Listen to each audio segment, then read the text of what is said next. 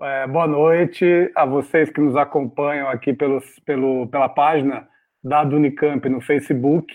Eu sou Wagner Romão, sou professor de ciência política é, aqui na Unicamp e sou também presidente da Associação de Docentes da Unicamp, a ADUNICAMP, né, o nosso sindicato aqui é, dos professores é, da Universidade Estadual de Campinas. Nós estamos aqui fazendo a nossa sétima, o nosso sétimo debate, a nossa sétima reunião, né, é, no contexto dessa pandemia do coronavírus.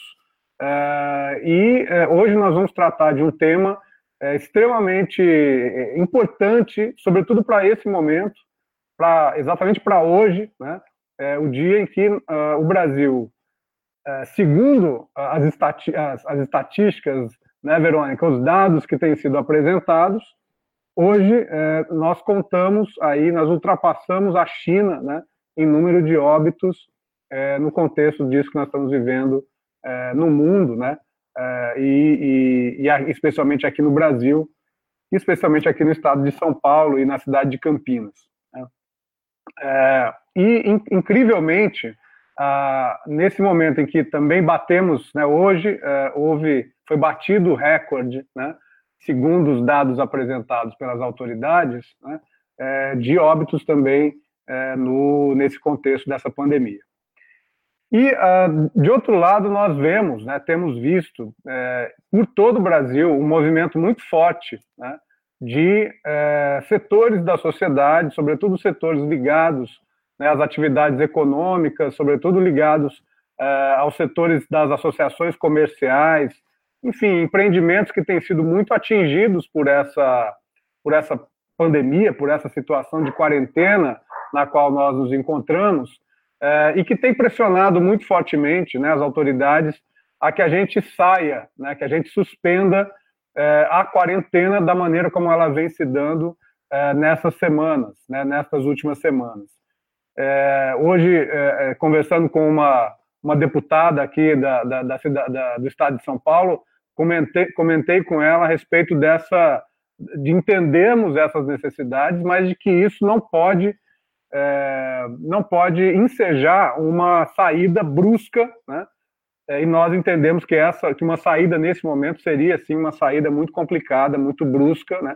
Poderia levar, pode levar é, a um número muito, muito grande, né? Muito substantivo de óbitos e que é muito importante que nós permaneçamos, né, enfim, numa situação de quarentena, é, guarda, guardando isso que nós estamos vivendo é, nesse momento, eu diria, na maior parte do país. Né.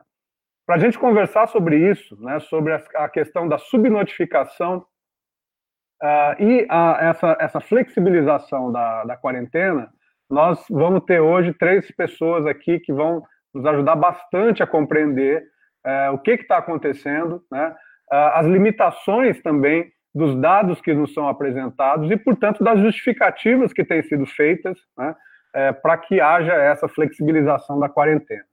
Então, nós temos o, o, professor Heleno Correia Filho, que é médico, que é doutor em saúde pública pela Universidade de São Paulo, professor titular de epidemiologia da Unicamp, né, e que atualmente é, está em Brasília como professor voluntário do Departamento de Saúde Coletiva da Faculdade de Ciências da Saúde na Universidade de Brasília.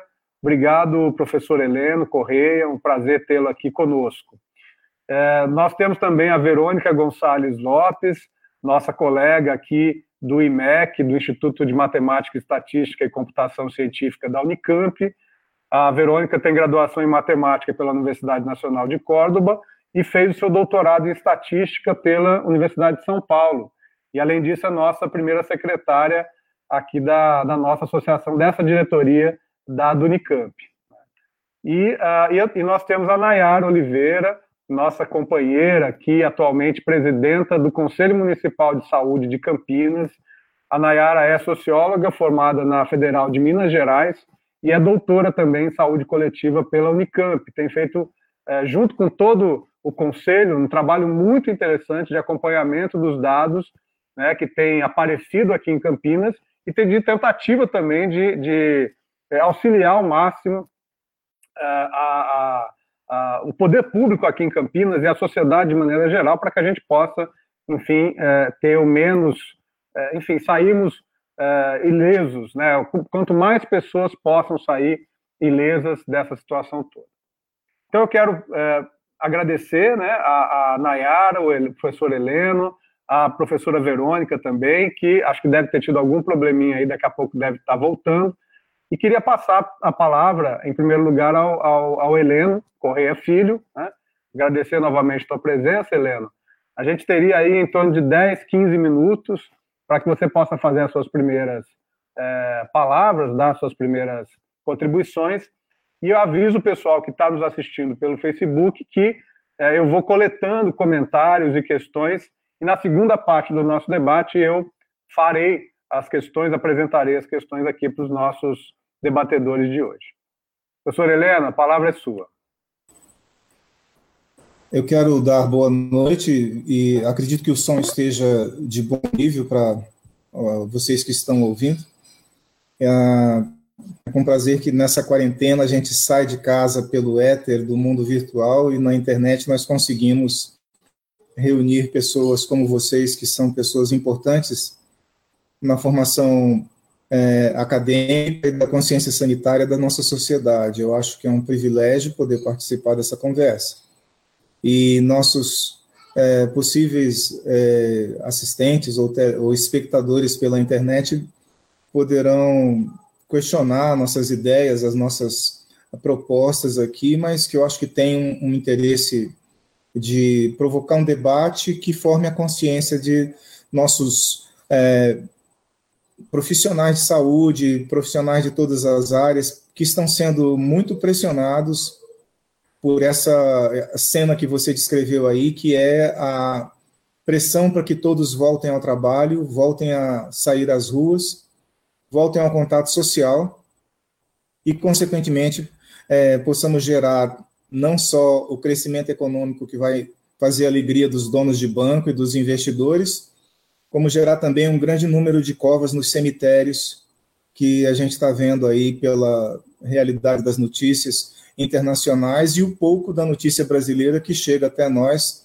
que eu acho que estão nos escondendo porque poderiam estar divulgando muito mais, não fosse o interesse das nossas redes de televisão e tal, da pouca mídia impressa que a gente ainda tem, em favorecer o que se chama o caminho da prestigiar a economia contra a vida, né?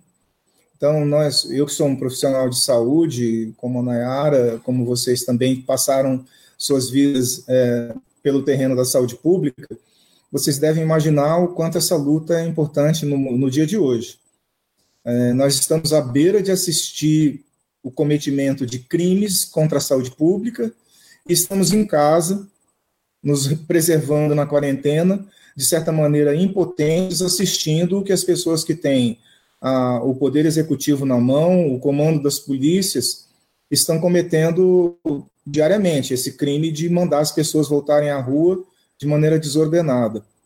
Eu acho mais importante dizer que, é, no caso de Campinas, tenho acompanhado com muita tristeza, porque eu moro em Brasília. Brasília é um dos piores exemplos do país, porque tem um governo alinhado com o governo federal desde o início do mandato, em 2019, um governo que trabalhou efetivamente pela eleição de um projeto ultraliberal neofascista, e o governador de Brasília é uma pessoa que assume claramente uma postura de direita neofascista, que colocou no comando na saúde pessoas igualmente é, versadas nessa posição política em relação à saúde e à vida, e que colocou uh, a serviço dos interesses de mercado a destruição do pouco que havia do Sistema Único de Saúde em Brasília. Campinas é o laboratório do oposto, eu vou dizer. Vocês que estão em Campinas, e que uh, a lembrança da Unicamp para mim é muito forte, porque quando eu chego na Unicamp eu tenho a estranha sensação, 11 anos depois de ter saído da Unicamp, eu tenho a estranha sensação de estar voltando para casa e eu não moro mais aí, né? Então, é, Campinas é o laboratório de onde o SUS se desenvolveu provavelmente ao máximo possível no Brasil, com uma extensão forte da área dos núcleos de atenção à saúde da família, da, dos centros de atenção psicossocial, da rede de atenção à saúde mental, Campinas desenvolveu modelos é, que nos últimos, nas duas últimas décadas influíram sobre o país todo. E Campinas tem o dom de que toda vez que alguém quer atingir de morte, esfaquear o SUS, começa por fazer um laboratório contra isso em Campinas. Então, Campinas é a vítima dos experimentos é, liberais, como tem sido, e independentemente da sucessão das administrações que Campinas teve, todos os projetos de saúde realizados em Campinas, com raras exceções quando eles vêm da sugestão das administrações do executivo, esses projetos visam destruir a rede pública, privatizar, diminuir recursos e afastar as pessoas da assistência à saúde. Então, se Brasília representa o pior SUS que tem, eu costumo dizer que Brasília é o sistema único de saúde mais é, privatizado e mais é, deixado à própria sorte que tem no Brasil. Poucos é, locais do Brasil são tão ruins quanto Brasília, no que tange a privatização e a falta de hierarquia no SUS. Campinas é a hierarquia máxima, o desenvolvimento máximo que foi conseguido e, portanto, é a vítima dos principais experimentos de atingir o SUS, de fragilizar o SUS. Nesses dois polos, eu estou colocando aqui rapidamente, eles essa tentativa de colocar agora as pessoas para trabalharem, voltarem a encher ônibus com pessoas a menos de 10 centímetros, 20 centímetros uma da outra, e propagar o contágio da, da Covid eh, de maneira acelerada, levando gente para o cemitério rapidamente, né, numa intensidade muito grande, esses dois projetos que estão em curso, eles é, têm paralelos em Santa Catarina, em cidades do interior de São Paulo, em Curitiba, e, por incrível que pareça, o que nós temos, onde o SUS se desenvolveu mais, é onde mais se ataca o direito das pessoas de continuarem vivas e obrigarem a que elas voltem ao trabalho tudo baseado numa mentira que é dizer assim, ah, tem que todo mundo adoecer mesmo para desenvolver a imunidade do rebanho ou a imunidade do grupo.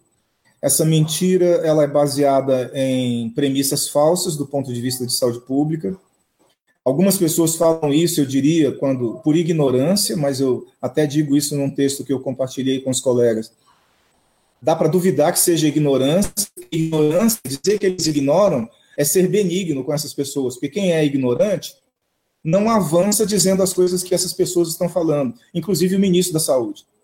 É, isso então deixa de ser ignorância quando é falado por autoridades que têm poder no Brasil, como tem poder nos estados e nos municípios, e por não se necessitar é, demonstrar epidemiologicamente, nem matematicamente, nem de maneira clara, científica, as pessoas jogam um número, dizem, ah, precisa adoecer 70%, precisa adoecer 100% das pessoas para ninguém ficar doente mais depois. E isso é uma mentira que vem sendo propagada em todo o Brasil, e eu vou finalizar dizendo, esses mentirosos não são simplesmente mentirosos incompetentes, são criminosos contra a saúde pública. Eu acho que esse é o começo do debate, eu, gostaria de encerrar por aqui para não monopolizar a fala dos companheiros. Muito obrigado. Muito obrigado, Heleno. Obrigado pelas tuas palavras iniciais. Passo então para a Verônica, nossa colega estatística aqui do IMEC da, da Unicamp. Verônica. Bom, muito bem, obrigada pelo convite.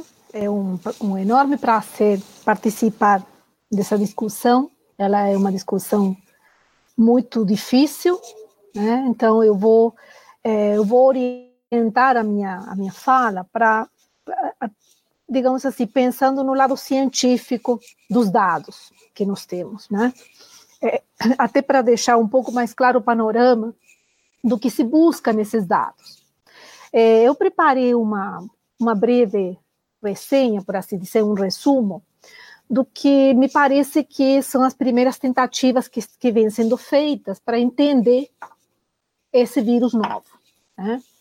Então, nós temos assim, em janeiro, nós fomos surpreendidos com esse, com esse vírus novo e demais. E se você vai olhar na literatura, é, existe, uma, um, existe um levantamento né, sobre é, a composição genética né, é, desse vírus novo, com os dados que foram já divulgados. Até eu mesma já é, peguei alguma parte desses dados e comecei a mexer para tentar entender um pouco mais de que se trata.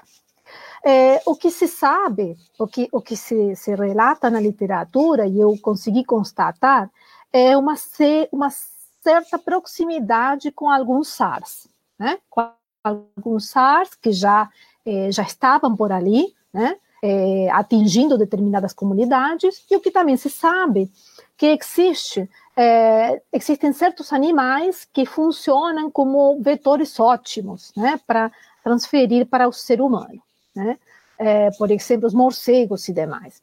Então, e o que também se sabe é que esse vírus ele mostra diferenças fundamentais em relação ao SARS, por exemplo, ao SARS de 2015, 2017 e demais, né? A SARS, não sei como é que se fala, né? Bom, é, isso aqui para introduzir o lado científico da coisa. Né? Então, como existe na nossa comunidade um monte de gente debruçada trabalhando para tentar entender como esse vírus se desempenha. Primeiro ponto. Um segundo ponto que eu queria levantar, bom, a primeira pergunta que eu queria fazer, já vou jogando. É, nós temos condições de fazer um, um estudo, né, a comunidade científica como um todo, que possa classificar esses vetores, porque veja, existe ali é, é, a consequência do indivíduo, do ser humano, ele invadindo diferentes lugares da natureza e que nos aproxima de certos animais que, que nós não estaríamos próximos, né, se a gente não fizesse essa invasão, né, o que torna certos animais vetores. Então, essa é uma, uma linha de estudo. Outra, outra linha que eu queria levantar, que parece desconexa, já vou conectar, conectar é a evolução pela, pelo, pela Covid dos só versus os casos que nós temos. Estou aqui na frente de um gráfico de ontem mesmo, é, onde, por exemplo, Itália essa taxa, né, essa evolução, óbitos sobre casos, 13,48%, Espanha 11%, eh, o mundo todo 7,06%, Brasil 6,79%, eh, Estados Unidos 5,68%, China, na ordem decrescente, China 5,51%, Alemanha 3,71%, Equador 2,54%, Coreia do Sul 2,26%. De que se trata isso? É a ração né, dos óbitos sobre os casos.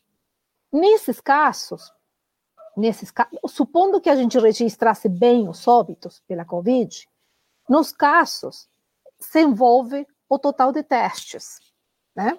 Então, no denominador desse indicador está o total de testes, está envolvido o total de testes que é feito numa comunidade, né? Então, claro, se a gente aumentasse o número de testes, aumentaria-se o número total é, é, de, de afetados, né?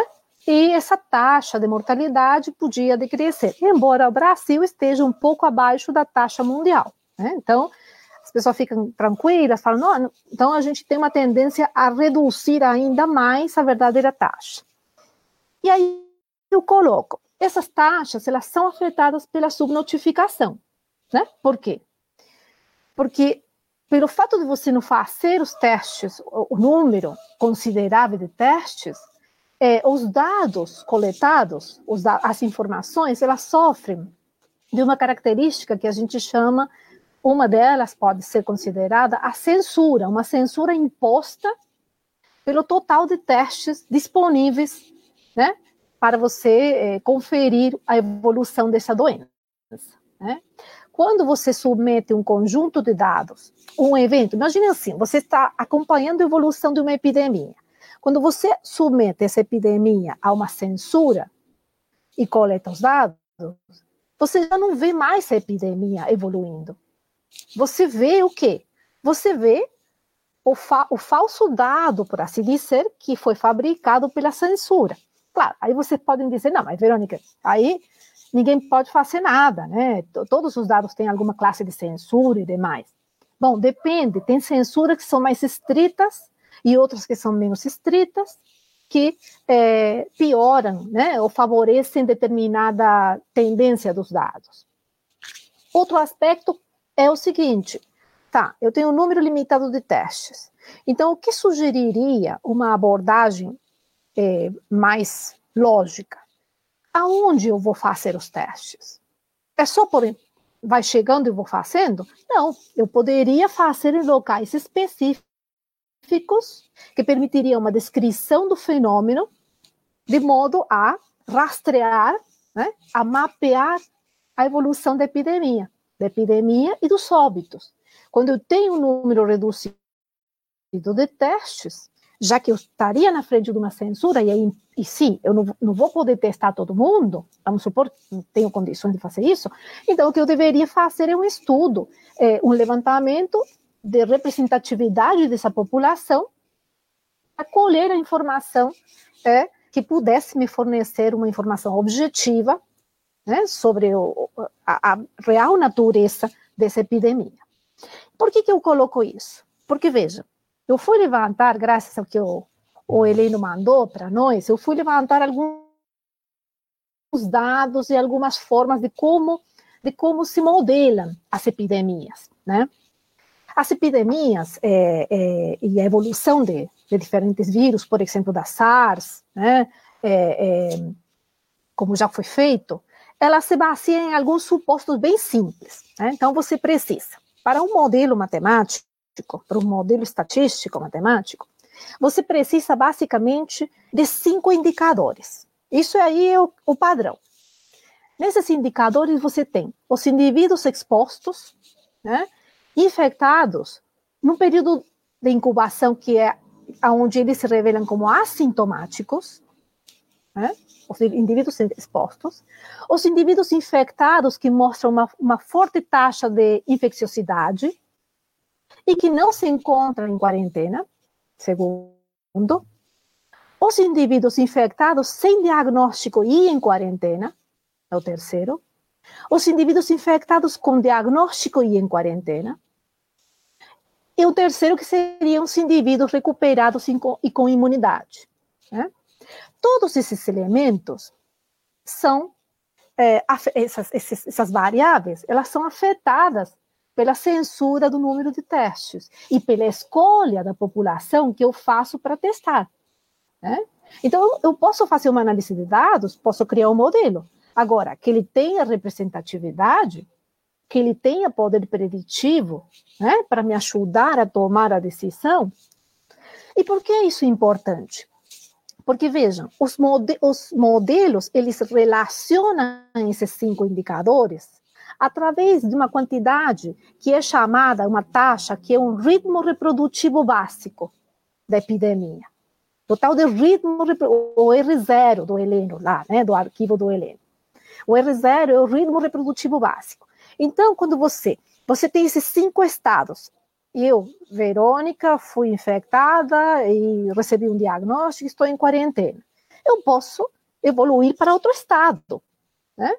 Um estado de cura, por exemplo, né? De, esses estados, eles são conectados através de um modelo matemático, um modelo estatístico. Para quê?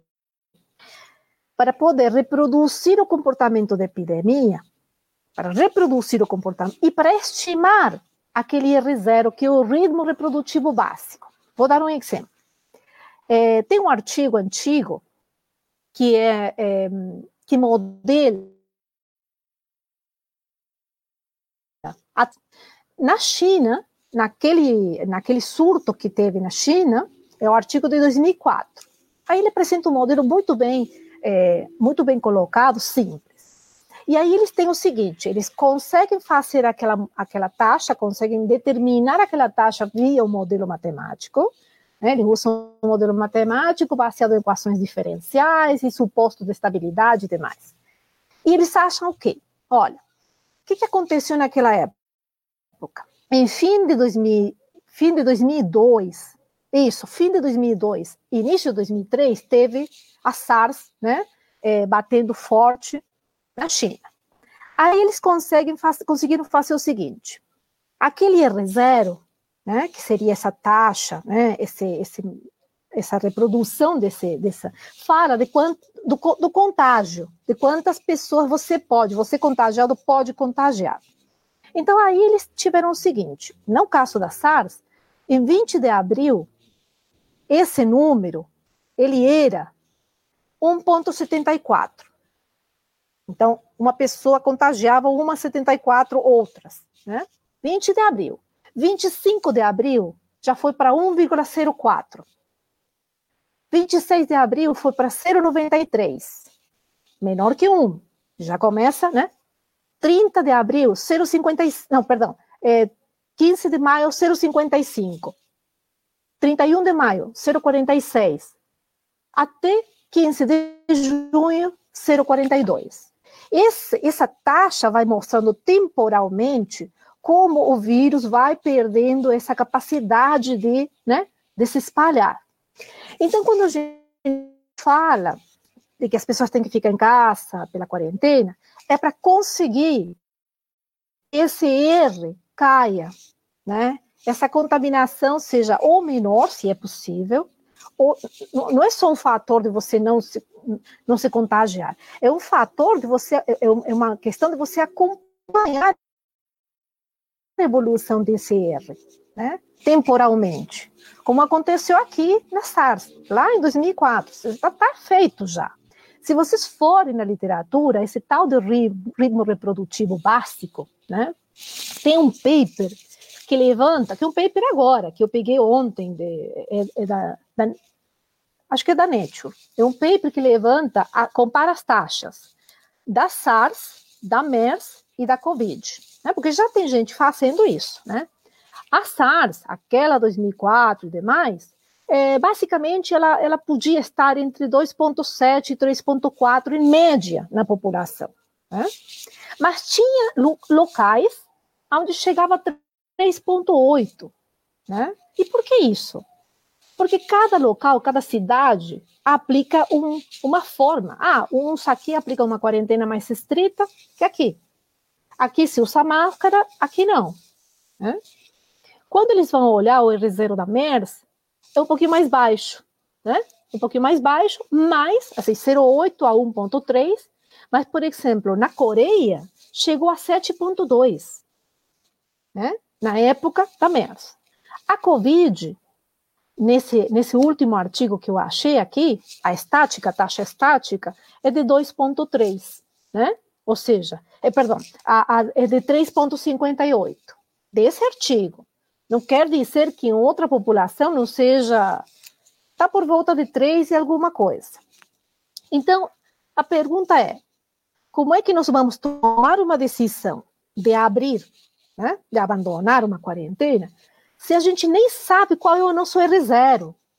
Qual é essa evolução? Como é que, é que está indo essa evolução? E se a gente sabe, então a gente já tem as informações necessárias que eu listei ali, aqueles cinco cinco variáveis e as censuras né, em relação aos testes que se fazem. Para quê? Para determinar um modelo epidemiológico que possa nos auxiliar, porque quando vocês vão olhar o que, que aconteceu na SARS, com a SARS em 2003, 2002, 2003, justamente é isso que eles colocam. Olha, é, a taxa foi caindo até virar menor que um, por quê? Porque a quarentena foi mais estrita. Né? Ali, então, nós conseguimos controlar essa taxa de modo que a recuperação, a volta ao normal, foi mais rápido. Né? Então, assim, é, o que eu trouxe, só para começar a discussão, foi uma, uma, uma revisão básica do que, que as pessoas deveriam pensar. Né? O que se busca com a fidelidade dos dados? Se busca construir modelos que permitam achar aquele R0 e temporalmente ver, acompanhar ele de modo científico, ver que ele está caindo, né? ele e outros indicadores que se usam, de modo a tomar uma decisão embaçada, embaçada e confiável. Se os dados são ruins, o modelo será ruim. Né? Então, na verdade, o que a gente tem que é uma responsabilidade muito grande essa de, de informar, de, de dar dados com censura. Bom, era mais ou menos isso. Abro para vocês. Muito obrigado, Verônica. Passo imediatamente então para Nayara Oliveira. Obrigado novamente, Nayara. Prazer tê-la aqui conosco. Eu que agradeço, né, essa oportunidade de estar aqui com vocês, debatendo com o meu professor Heleno, com a Verônica, que eu não conhecia, muito prazer. O convite da Unicamp, que é uma um sindicato de professores né, da instituição aqui da Unicamp, que é para nós é uma referência, né? E, bom, me apresentar, é, porque o, o, o, Wagner me pegou a minha parte é, docente, enfim, e eu tenho uma militância, e é por ela que eu estou no Conselho Municipal de Saúde, né, que eu queria destacar. É, eu sou usuário do Sistema Único de Saúde, fui trabalhadora durante 32 anos, 22 de SUS, aqui em Campinas, desde a década de 90, que é de quando eu conheço o Heleno, e, e sou usuária, e no Conselho Municipal de Saúde eu represento o Movimento Popular de Saúde, com muita honra. É, eu queria pedir permissão para fazer uma análise do tema, né, que é a questão da subnotificação e os riscos né, da flexibilização, a partir de uma situação concreta, que é a de Campinas. Por incrível que pareça, é, acho que não foi não é, não é coincidência que a gente tá, foi chamado para estar tá aqui, porque nós somos exemplo tanto de uma proposta de flexibilização como um exemplo de subnotificação. Nós somos o conjunto de interseção desse, desse tema, né? Infelizmente. Então, é, eu vou me permitir é, apresentar um pouco o caso concreto de Campinas para fazer um pouco essa reflexão da, da questão da subnotificação, quanto ela está, como, como ela é relevante, inclusive eu gostei muito da fala da Verônica trazendo a questão da censura, dentro da perspectiva que o Helena, inclusive, colocou dos governos neofascistas que a gente está vivendo, né? a subnotificação vem com um, um sabor amargo, né? Desse momento em que a gente está vivendo, lembrando, inclusive, 1971, 72, 73, 74, da, da epidemia de meningite, né? Durante o regime militar, e a gente vivendo todo esse processo da subnotificação, que não é uma contingência, um acaso, né? Eu, eu parto do princípio que a, os 30, 40 dias aí que o Ministério da Saúde teve para se preparar e não se preparou em relação a questão, várias questões, né? EPIs, etc., reconversão industrial e tal, e especificamente a falta de testes, como compra de reagentes, e enfim, tudo isso que, sabendo que ia acontecer no país, houve uma deliberada decisão de não municiar o país e os entes federados, né? Inclusive havendo competição em torno, incrivelmente, entre os entes federados e o próprio, a, própria, a própria federação em torno dessas, dessa questão dos insumos e tal, um negócio impensável em qualquer lugar minimamente civilizado, né? É, já se coloca uma questão aí de uma censura, de uma política pública voltada, de uma política de governo, né?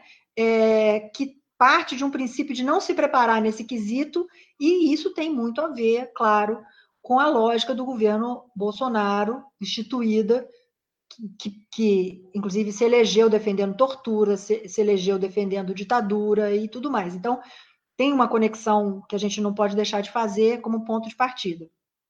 Mas vou tentar me ater a Campinas para não, se é que é possível, né, falar de, de uma situação que a gente está vivendo aqui sem falar do geral, mas Vou tentar ser mais objetivo, inclusive para não, não prejudicar o debate aí que a gente pretende estar tá fazendo. Então, assim, eu queria primeiro situar hoje a, a questão, a forma como Campinas está, é, dado que houve ontem a proposta do governo municipal de flexibilizar a quarentena aqui. Foi apresentado um plano numa live do prefeito, na verdade, quem apresentou o plano foi a diretora do Devisa, que é o, o Departamento de Vigilância em Saúde da cidade, um, inclusive um grupo muito respeitado, como o Heleno está tá dizendo aí, da nossa trajetória enquanto SUS da cidade, né? A vigilância sempre foi colocada muito como uma posição muito à frente, inclusive de implantação de projetos, por exemplo, a distritalização das vigilâncias foi uma experiência de Campinas, e isso acontece em outros, em outros municípios, muito em cima da experiência de Campinas, que começou lá na, nos idos meados de 90, de, da década de 90. Então, assim, foi apresentado pela diretora, o prefeito fazendo entremeios junto com ela, e o plano de Campinas, ele só fazendo uma só uma breve explanação sobre ele, porque ele é um contexto importante para a gente, inclusive, discutir a questão da subnotificação. Ele, tem, ele é composto de três fases, 14 dias cada fase, Olha só, hein? 14 dias cada fase. Primeira coisa, né? Fazendo um total de 42 dias para liberação para todos os segmentos. Olha, olha. olha isso. A mudança de fase só seria possível mediante a estabilidade do número de casos e a capacidade de leitos hospitalares para atendimento à demanda. E a premissa é que os estabelecimentos retornariam às atividades, obtendo uma permissão de funcionamento é através de uma capacitação online, uma breve capacitação online com determinados conteúdos, que ia demonstrar a, a responsabilidade legal e social de, desses, dessas entidades aí que seriam capacitadas, tá? Na primeira fase, com 14 dias de duração, ela começaria no dia 4 de, de maio e aí já tem uma diferença que é hoje o, o governo estadual disse, nananina, vocês não podem começar no dia 4 de maio, conforme o prefeito tinha solicitado, porque a pandemia, porque a, a definição do estado de São Paulo é que a quarentena vai até o dia 10 de maio. Então, não dá para começar no dia 4 de maio. Então, já deu, deu essa furada inicial, mas a gente, eu, eu, particularmente avalio que eles vão voltar à carga, mas essa questão aí não pode ser colocada do jeito começar na próxima segunda, conforme o apetite estava sendo colocado, o apetite do governo municipal estava sendo colocado. Basicamente, na primeira fase, abertura do, do comércio varejista, academias pequenas, estética e beleza com horário marcado, igrejas e templos religiosos já na primeira fase, né? respeitando o distanciamento de 30% da capacidade, é, a questão das cirurgias eletivas, que não tem, contemplassem internação, né, atendimentos ambulatoriais com controle do pós-operatório, né, é, empresas e estacionamento de veículos e tal. Para o início da segunda fase, teria que ser feita uma. uma é, não haver crise de atendimento nos hospitais, não existir um, um aumento de capacidade de atendimento rápido e haver um programa, aí já entra a história da, pelo menos como, como intenção, um programa robusto de testagem, incluindo testes de anticorpos, da segunda para da segunda, da primeira para a segunda. Na segunda fase, que também teria 14 dias de duração, é, teria que ter uma avaliação prévia, né? Mas aí já fala assim, em abertura de shoppings na segunda fase, com limitação de 50% da capacidade, serviços de alimentação também com essa mesma, igrejas também com 50%, cinemas e estádios na, terça, na segunda fase, né? É, espaços municipais como parques e tal, e já na segunda fase, escolas e creches. Olha bem, olha bem respeitando com crianças, com bebês, com não sei o quê, com dois anos de idade e tal, um metro e meio entre as cadeiras, ventilação das salas, limitação de alunos nas áreas comuns, interrupção periódica para lavar a mão, barará, barará. E cirurgias eletivas com internação caso os leitos não, não estivessem sendo utilizados. Entre a, aí, a, a fase 3 teria que ter como pré-condição manter a ocupação controlada também do atendimento nos hospitais com capacidade de abertura de mais leitos, Programa, de novo, programa robusto de testagem, incluindo testes de anticorpos, sem aumento expressivo de casos. E aí iria-se para a terceira fase, como também com uma avaliação prévia, onde aí você abriria academias, escolas esportivas, clubes, aí é, como é que chama? Porteira aberta, né? Viagens, né? bares de casas noturnas e tal, nesse momento ainda viagens essenciais.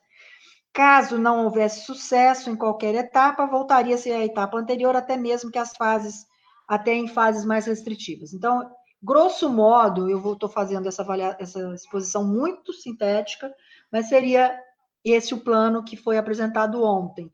Ele está disponível no site, no hot site da secretaria, então quem quiser entender e ler melhor, nós também colocamos no Facebook do Conselho. Então, quem quiser conhecer aí, está no Facebook do Conselho também, Conselho Municipal de Saúde de Campinas, é só procurar no Facebook.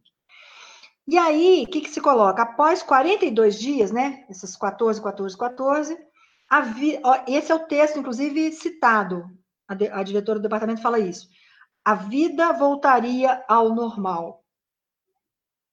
E aí a gente já coloca de cara como se, se isso, assim, qual o país da carochinha que o povo tá. Por quê? A gente sabe, todo mundo, e é incrível que que isso não tenha sido falado com o cuidado necessário, porque isso já está sendo explicitamente falado por diversas vezes, que não tem vida normal depois do coronavírus. Não existe isso. Assim, isso inclusive já está se colocado meio como muitos lugares pacificado. Pelo menos um ano ou dois anos para você ter algum, porque você não tem vacina à vista, ela ainda está muito no nível inicial de, pesquisa, e você ainda está testando, fazendo testes ainda muito iniciais de tratamento. Então, essa perspectiva, essa fala é uma fala fantasiosa, que me surpreendeu bastante, vinda de um técnico de um setor tão respeitado quanto o Devisa de Campinas, né? Porque não vai voltar ao normal em 42 dias. É um absurdo falar uma coisa dessa. Então, já coloca-se essa questão é, como ponto de partida. Outros dados que eu acho que é importante a gente saber de Campinas. Campinas teve um processo. É, hoje, Campinas conta com 306 casos, no, agora às 15 horas, no dia 28 de, de abril, né? Sabendo já da questão da subnotificação, segundo os estudos, a gente tem trabalhado sempre com 10, 12, 15, podendo ser mais otimista ou, ou menos otimista, né? Multiplicados os casos por, pelo, eu peguei um dado no meio, que seria por 12, em tese, Campinas, não, o que aparece de 306 casos no hot site, na verdade, a gente trabalha com mais de 3 mil casos, mais de 3.500 casos, por causa da subnotificação. A gente já parte desse princípio, quando a gente faz a análise dos dados. E dos óbitos, Campinas tem 14 óbitos, e a gente tem, segundo os estudos que a gente tem visto, inclusive de universidades brasileiras e de fora, como o College, London College, né, é, estaria se multiplicando por 9 o número de óbitos, então daria aí por volta de 126 óbitos. Então, Campinas, ela não é uma cidade hoje com uma situação é, absurda ou tétrica, como a gente tem visto em São Paulo. Apesar dos 100 quilômetros que separa de São Paulo, Campinas, essa é uma das coisas que a gente avalia, é que houve um abaulamento da curva muito em função do isolamento social que se está se experimentando, apesar de da queda que a gente tem vem vindo percebendo e vivendo no dia a dia, né, por parte não só dos comerciantes, mas também da própria população, que é isso a gente vê no mercado, quando a gente vai, pessoas, muitas pessoas, até usando máscara, não, não acreditam muito no isolamento social como forma de controle, isso a gente percebe, né? Mas mesmo assim, Campinas teve esse importante impacto, tanto que ela não, não tem a situação que é São Paulo. E a gente tem um estudo, inclusive, num boletim que talvez eu acho que o Wagner conhece, que a, que a gente mostrou, né? Que a gente compara o, a, o, o, momento em que Campinas entrou na, na, quarentena é muito antes do que. Porque nós, o nosso primeiro caso é dia 13 de março. O primeiro caso de São Paulo foi dia 26 de fevereiro. E nós começamos antes a quarentena do que São Paulo, no tempo de percorrer, de, de andamento da, da pandemia em São Paulo.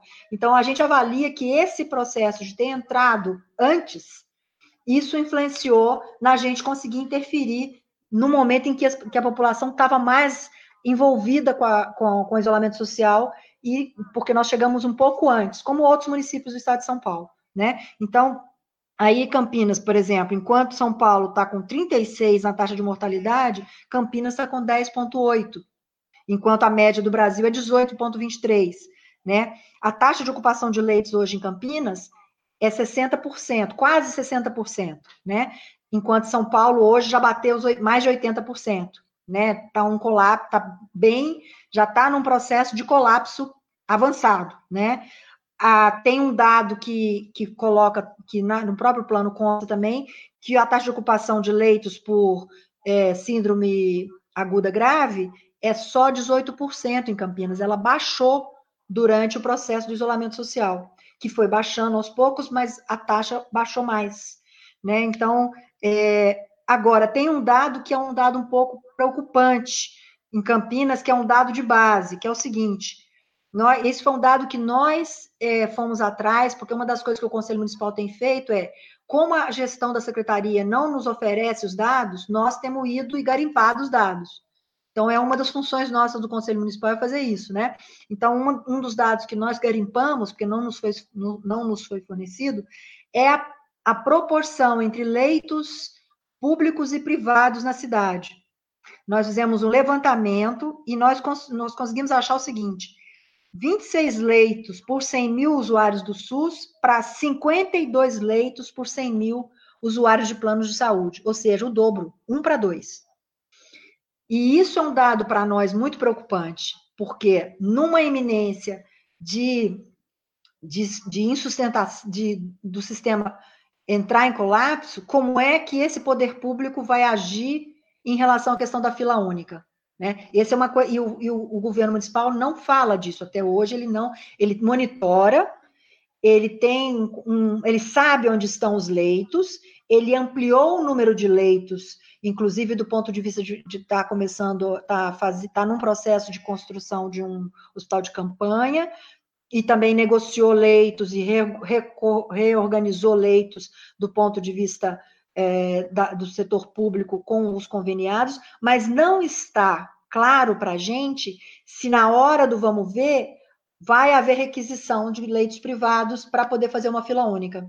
Então, a gente, e, e, e, nessa proporção que a gente tem, é uma proporção bastante preocupante. Né? Um para dois é muito preocupante. É, um outro dado que é bastante importante da gente colocar, que existe em Campinas, é, no início, a, o número de casos novos, né, a taxa de incidência, ela estava, logo no início, ela estava duplicando a cada cinco dias. Hoje, ela não, ela está, ela está crescente, existe uma velocidade importante, mas a duplicação tem sido com um tempo maior. Então, ela, vou dar um exemplo concreto, no dia 23 de, de, de abril, a gente tinha uma taxa de incidência de 19,2 por 100 mil. Já no dia 26, ou seja, tinha uma taxa de 22,7. E hoje eu não consegui apurar, mas existe uma perspectiva de aumento e de uma, de uma velocidade que precisa ser apurada e que precisa ser monitorada, porque isso, num processo de, de flexibilização, pode mudar radicalmente rapidamente. Né? Então, essa é uma questão que nos preocupa bastante.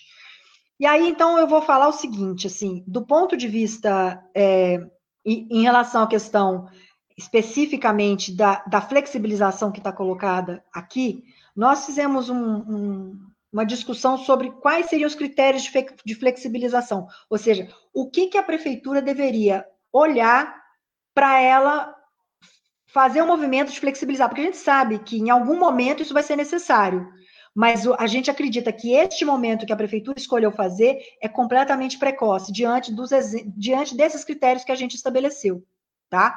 Quais são os critérios que a gente está estabelecendo? São seis critérios, eu vou deixar por último falar da questão da testagem tá? que é o nosso foco aqui.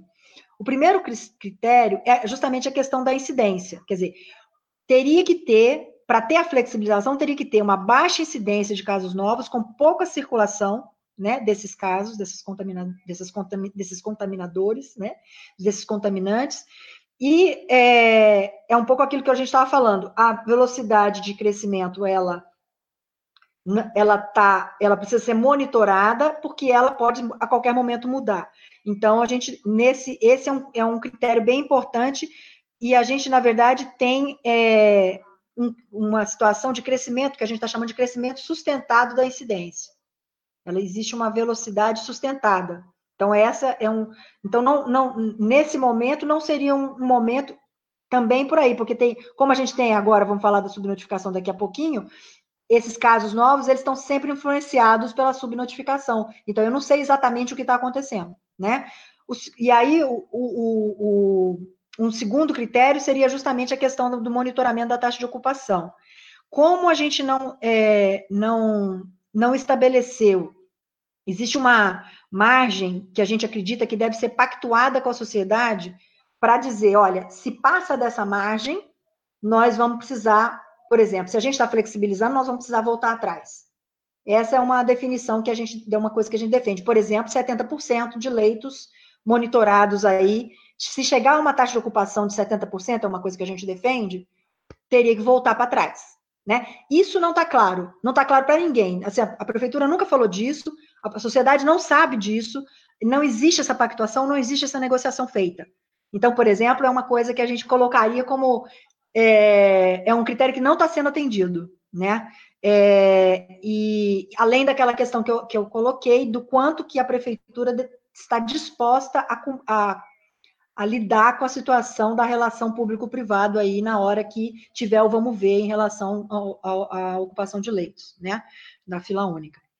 É, a outra questão, que é, que é o, o terceiro critério que a gente coloca, é o quanto a sociedade está podendo fazer a, a, o isolamento social, o quanto ela está tá podendo fazer, está tá concordando e o quanto ela está sabendo como fazer também.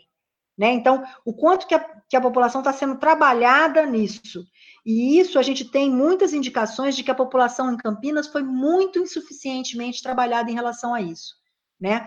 Tanto é que é, o governo, por exemplo, fez um decreto para obrigar o uso de máscara, no, nem chegou a implantar e já voltou atrás porque é, é, dá sinais contraditórios, né? É importante, mas eu volto atrás. Né? Então, eu faço isolamento social, mas eu já rompo a, a, a, o isolamento social pro, propondo já rapidamente para a gente sair da, da, da, quarentena, né? E, por exemplo, a questão do suporte dos econômico dos vulneráveis, a gente não, não as pessoas não, ainda não receberam aquela ajuda que está sendo, que foi colocada no, no, governo, pelo governo federal, agora parece que vão começar a receber, então tem muitas pessoas que simplesmente não tiveram condição de, de realizar o isolamento social, e além daqueles que hum, é, não, não se colocaram nessa posição porque não estão convencidos né, delas. Então, como que, na, na nossa opinião, o governo municipal deveria ter agido em relação a isso? Ido para televisão, por exemplo, comprado horário nobre, colocado campanha publicitária, fazer um debate com a população sobre a necessidade de isolamento social, que hoje é a única coisa que está segurando o coronavírus. O resto não segura, porque não tem tratamento, não tem vacina. É isso que vai, é isso que está segurando em Campinas. Então mostrar que vale a pena e não foi feito isso. Já de cara se, se, se fragiliza e vai para é, romper a quarentena, né? É, é, de novo um discurso contraditório. Eu não defendo o isolamento social de fato, para valer. Né? Então, esse é um terceiro critério.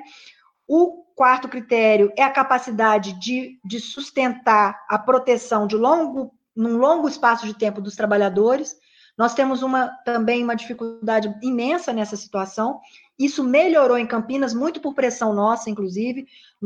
Os gestores de Campinas não costumam dialogar com seus trabalhadores e nem com os usuários. Nós temos imensas dificuldades. É um grupo que está lá que é muito tecnocrata e muito impermeável ao debate.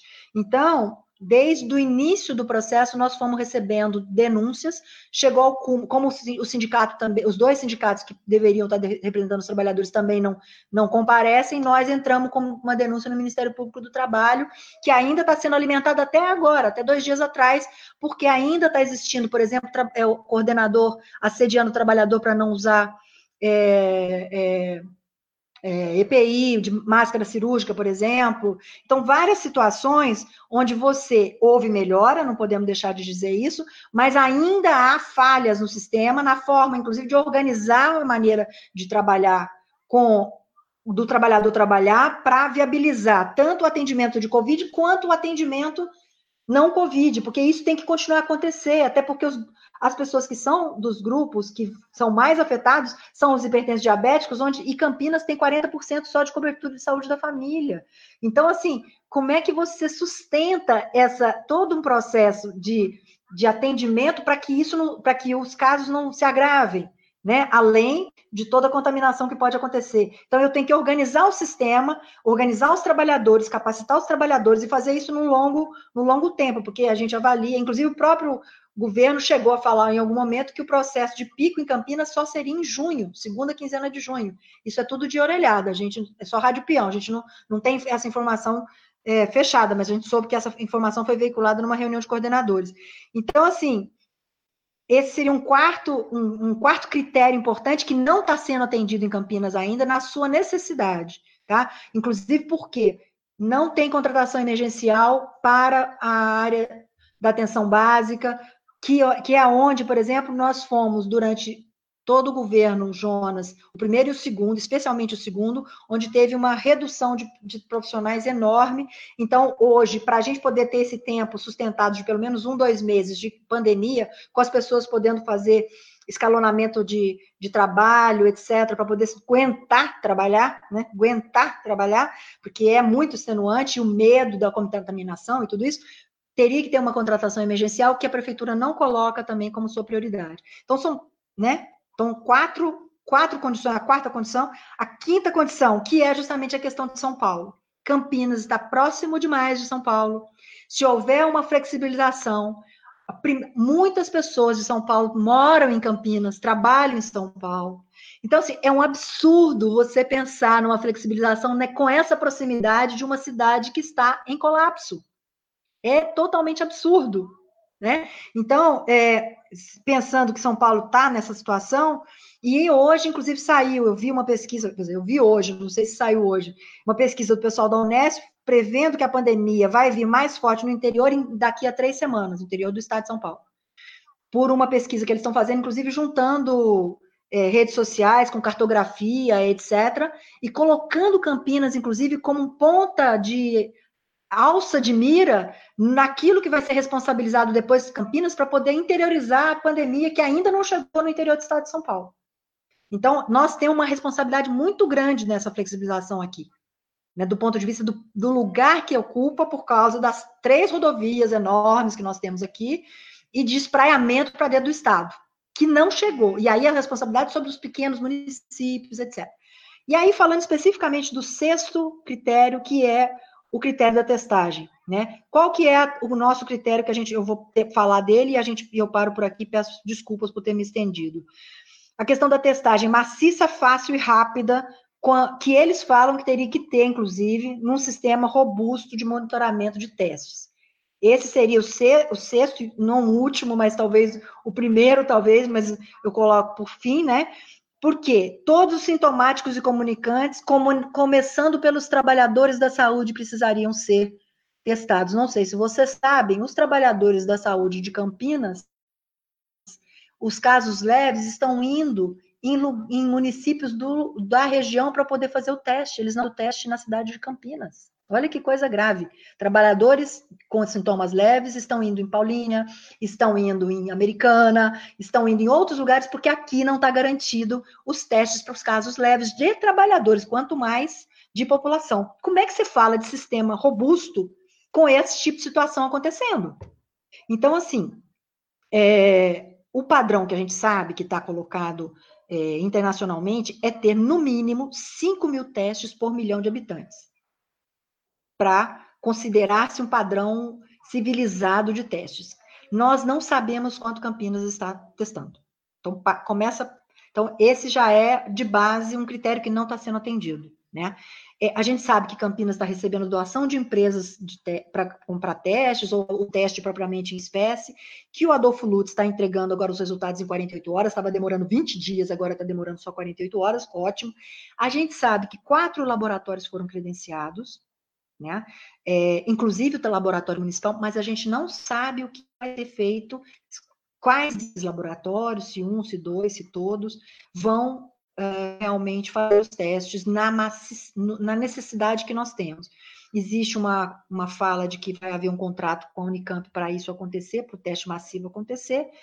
No, no plano, eles falam que foram que foi aqui é, adquirido 23 mil testes, né? Mas a gente não sabe o que esses 23 mil, mais as doações, etc., representam nesse parâmetro aí, quanto que chega nessa meta de 5 mil. Então, nós não temos essa informação. Não temos. E isso é, assim, é surpreendente, né, pensando no sistema que o, o, o Heleno deu exemplo aqui de exemplo de sistema, nós chegamos a esse ponto de não saber esse tipo de situação. E a coisa que mais nos surpreende, quer dizer, Botucatu testando em massa, em, em, em junção com o HC de Botucatu. Araraquara, testando em massa, em conjunção com a Unesp de Araraquara. Por que Campinas não consegue fazer isso? Então, é totalmente precipitado a, a saída de Campinas neste momento da quarentena, do isolamento social, como queiram chamar. Não dá para defender isso. Quem fez esse, esse plano fez uma coisa bastante temerária, né? Nós do conselho, inclusive, estamos preparando um texto fazendo essa defesa do quanto é temerária essa situação. Esperamos já colocar na roda amanhã. E é, eu quero destacar isso, quer dizer, o exemplo concreto de, de como a, a, testagem vai influenciar, a subtestagem, né, a subnotificação vai influenciar num, num, num, numa maneira de abordar e de tratar o problema de uma maneira que eu considero irresponsável. Paro por aqui. Desculpa, eu demorei muito, mas enfim. Você tem muita, muito dado aí, muita, muita preocupação e muita vivência, né, Nayara? Então, foi muito, muito importante a tua fala. Eu uh, queria passar para o Heleno novamente, mas antes eu quero fazer as questões aqui, para que o pessoal que está nos acompanhando aí, nós aqui, é, a não ser que a Nayara, ou que a Verônica, ou o Heleno entrem no, no, no chat é, do Facebook, eles não conseguem ver as questões de vocês, então eu vou, vou fazer algumas aqui, tá? É, prim, primeiro comentário do Sebastião Archer, é, que, que é, ressalta essa questão, é, a, a, proposição da Fiesp, né, e também eu já vi outras, as entidades, as associações comerciais que estão muito fortes, né, é, essas, que, que, que se, se, agregam aí a essas proposições de retomada né, das atividades normais, né, é, que, que, vocês pudessem comentar isso. O Magrão também, é, Magrão percussionista, nosso companheiro a, a, a, é, que colabora sempre com a gente na, na Unicamp, que está preocupado com relação à confiança nas informações, né? exatamente o nosso, nosso debate aqui, é, como reagir a essa situação onde as próprias autoridades estão desacreditadas a respeito disso. Né? A Thaís Fernanda Caselato é, fala a respeito do achatamento da curva. É, o achatamento da curva diante de medidas de isolamento social pod poderá é, ocorrer mediante 70% das pessoas ficarem em casa? Ou qual é essa mensuração? E qual a população de referência divulgada no, no boletim epidemiológico? Né? Pois as secretarias municipais utilizam números brutos sem o tratamento das informações. Como interpretar esses resultados? Né? A Diama Vale, nossa colega também da, da FCM, uh, e do CAISME, né? Uh, comenta né, sobre uh, como a quarentena é estratégica para reduzir a, a, velocidade de propagação da epidemia para o interior de São Paulo, como a Nayara apontou agora no finalzinho da fala dela. Né? E, e, também, uma pergunta que acho que já a Nayara já respondeu, ela pergunta como está a divulgação dos dados da Secretaria Municipal de Saúde para o Conselho Municipal de Saúde. Né? E como isso é fundamental, não é, Nayara? que o conselho esteja sabendo, é, que esteja, seja o, o, órgão o mais informado né, a respeito disso e, pelo que você está falando, infelizmente não é isso que está acontecendo. A Rita Azeredo pergunta, é, diz assim, problema sério de voltar ao normal, entre aspas, é você não ter garantia de se infectar com uma cepa menos agressiva e, se por acaso for infectado é, a aquisição de imunidade após Covid, é, que a subnotificação por falta de testagem também prejudica, também prejudica no final das contas. É, com esta subnotificação sem testagem, como fazer o gerenciamento? Né, no centro do nosso debate aqui. O Kiko, né, nosso colega, nosso companheiro de STU, é, pergunta a respeito de como a subnotificação pode esconder o caráter racial da epidemia, já que os dados oficiais acabam omitindo é, quem de fato são os mortos. Né? O João Larizati pergunta a respeito da vacina, né? E diz assim: sem vacina não tem vida normal, né? E, uh, e, e, relata, né? Enfim, fala sobre que essa é a nossa primeira experiência com uma epidemia, que a população não sabe como agir, tem vergonha de usar a máscara e ressalta a questão da conscientização, né? A Silvia Gatti, nossa companheira, minha vice-presidenta de Adunicamp, nossa é, colega virologista do Instituto de Biologia, já esteve aqui participando conosco dos debates, pergunta o que, que significará para a notificação os testes rápidos com a possibilidade de falsos negativos e ou falsos positivos. Né? E o Tiago Macedo pergunta a respeito de é, onde você pode encontrar é, evidências sólidas, né, é, científicas, a favor do isolamento social. Então, essas são as questões. Tem bastante assunto aí ainda para a gente desenvolver é, nas próximos, nos próximos minutos. Helena, tá para começar, comentar algumas das questões, por favor? Ou debater, entrar em outros temas que as falas da Verônica e da Nayara podem ter te chamado a atenção. Meu microfone estava desligado aqui, agora acho que dá para vocês me ouvirem, né? É, são 8h36, vocês, por favor, limitem meu tempo aí, porque senão desembesta. Vamos até 8h46, tá bom? É, a, existem muitas circunstâncias aqui que a gente poderia debater a noite toda, mas eu acho que vamos fixar em algumas coisas que a Verônica e a Nayara expuseram, para poder tentar perseguir alguma resposta para perguntas como as do Tiago, da minha colega Silvia Gatti, com quem eu trabalhei junto no, na disciplina de Introdução à Prática de Ciências, na Faculdade de Ciências Médicas, lá por 2003, 2005, 2004.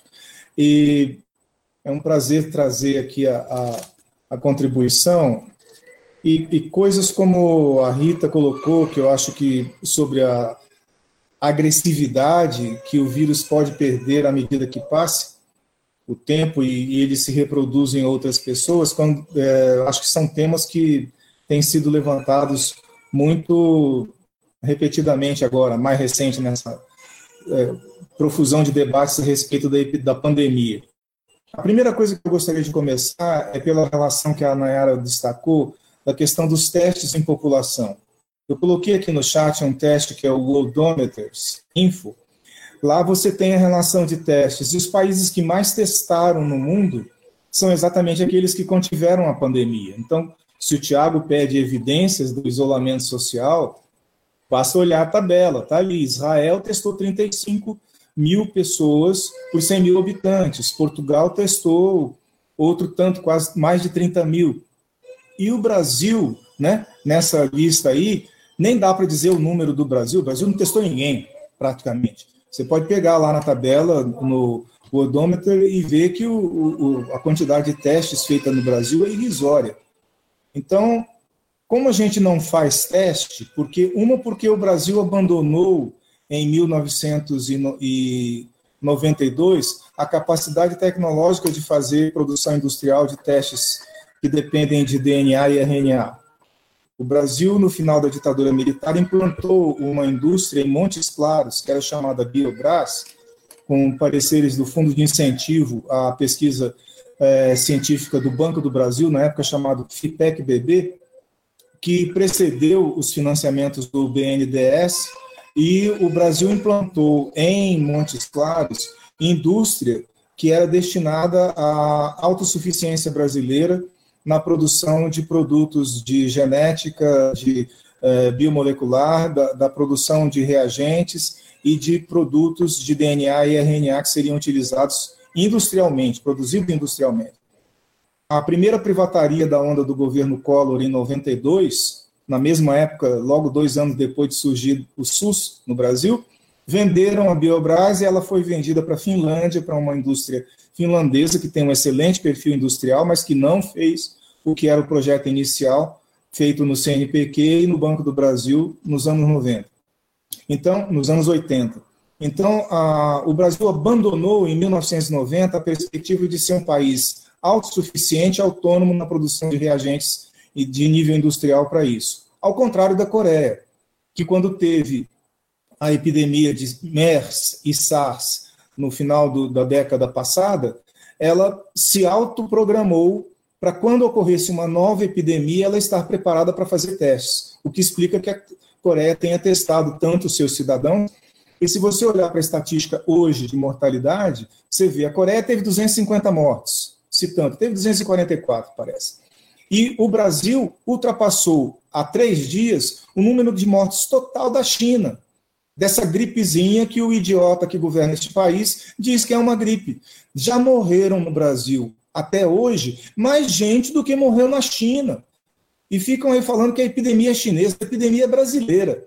Acima do Brasil está só os Estados Unidos, que tem uma desorganização de saúde pública exemplar, né, um caos de classe social em que pobre morre na rua, igual no Equador, e lá nos Estados Unidos eles já ultrapassaram esta semana o número de mortos na guerra do Vietnã. Então, se há alguma coisa a ser feita, é testar todo mundo. As evidências nessa tabela aí do odômetro é que quando os países testam, Israel, Portugal, né, nós comemoramos anteontem, o 25 de abril, em Portugal, de 1974, né, a libertação da, da, ditadura portuguesa lá do Marcelo Caetano, que era o, o herdeiro do, do Salazar. Portugal desempenha mil vezes melhor que o Brasil. Aí alguém vai dizer, ah, mas Portugal tem o tamanho de Pernambuco. Tudo bem, mas foi a colonização portuguesa que fez esta porcaria que nós estamos vivendo hoje aqui, que é esse regime que nós temos hoje no Brasil, em que a política se desenvolve por critérios colonizados. Né? Nós estamos agora, como colônia norte-americana, repetindo a mesma trajetória de mortes da Itália, não estamos testando ninguém, né? e colocando uma questão que a Silvia Gatti está colocando, da viro, é, de os testes rápidos darem falso positivo e falso negativo, é, esses testes eles não revelam quem está doente, revelam quem esteve doente ou quem esteve com o problema. E isso é tipo assim, olha, eu estou sabendo agora o que aconteceu 15 dias atrás. A, a possibilidade de testes falsos negativos e falsos positivos, ela é resumida por uma coisa que a gente chama de valor preditivo positivo na epidemiologia, ela serve para orientar quem deve ser retestado. E aí teria que se aplicar o teste que custa mais caro, que o Brasil não tem autonomia de produção, está tentando, a Unicamp é uma das universidades brasileiras que está tentando correr é, na bancada para preparar a indústria para produzir testes. Eu sei que a Unicamp preparou até a semana passada reagentes que vão servir de base para qualquer indústria em Paulínia ou aí em São Paulo produzir testes, mas isso vai levar provavelmente meses para atingir uma escala populacional. A Unicamp está correndo atrás. As universidades públicas brasileiras, como a Unicamp, a USP, a Fiocruz, a Universidade Federal da Bahia, estão correndo atrás do prejuízo. Mas é numa escala ainda de bancada. Para isso chegar na escala industrial vai demorar. Né? Então, infelizmente, respondendo a Silvia Gatti, olha, nós não temos outra escolha, nós temos que fazer teste com baixo valor preditivo positivo, porque é melhor que nenhum. Agora, tem uma questão que é muito maligna da contagem de casos no Brasil, que a definição de casos é só de quem faz teste. Ora, se a gente não faz teste nenhum, nós não estamos contando nada, nem quem morre. Né? Então, tem uns gráficos absurdos em que a cada 10 dias, a cada 7 dias, a contagem de óbitos e de casos no Brasil dobra. E aí você procura nos sítios internacionais onde tem a informação, o que está escrito lá é que eles não confiam na informação brasileira que o dado não é confiável, nem de quantos são testados, nem de quem é diagnosticado, porque de sete em sete dias dá um pulo o número.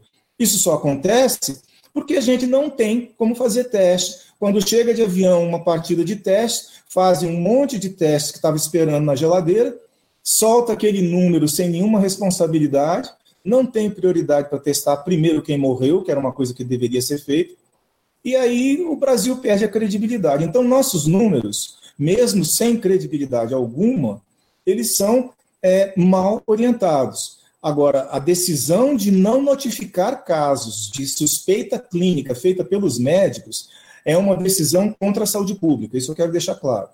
Porque não precisa teste para saber se a pessoa morreu de Covid. O médico que atesta o atestado de óbito, ele sabe o que aconteceu com a pessoa, ele viu a tomografia, ele viu a pessoa morrer. O teste é mera complementação da informação. Teria que ser considerado caso em investigação. Mas não. Aí a própria Secretaria de Saúde de São Paulo solta aí há uns dias atrás uma norma interna dizendo que era só para testar caso grave. Isso é um absurdo, né? Então, para sair dessa situação, eu acho que a Universidade aí de Campinas já até propôs isso e a Verônica induziu isso quando falou.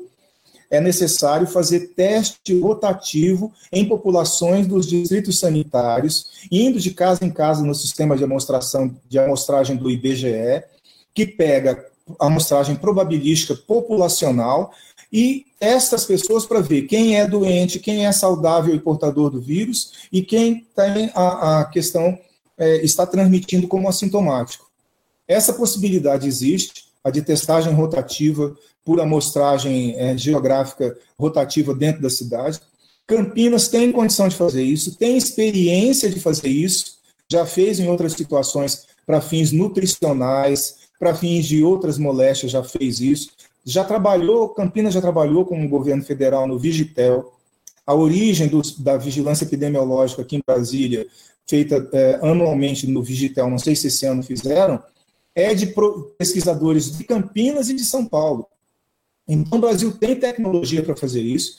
E se fizer a amostragem por bairro, por distrito sanitário, dá para saber se o teste está funcionando, se comprar uma partida de teste que não passa de água, né, como tem acontecido aí, compra a preço de ouro uma batelada de teste fabricada em qualquer país, chega aqui, aquilo é água, não detecta ninguém. Então dá para fazer o teste do teste e dá para saber quantas pessoas estão doentes se fizer a amostragem rotativa por bairro em Campinas.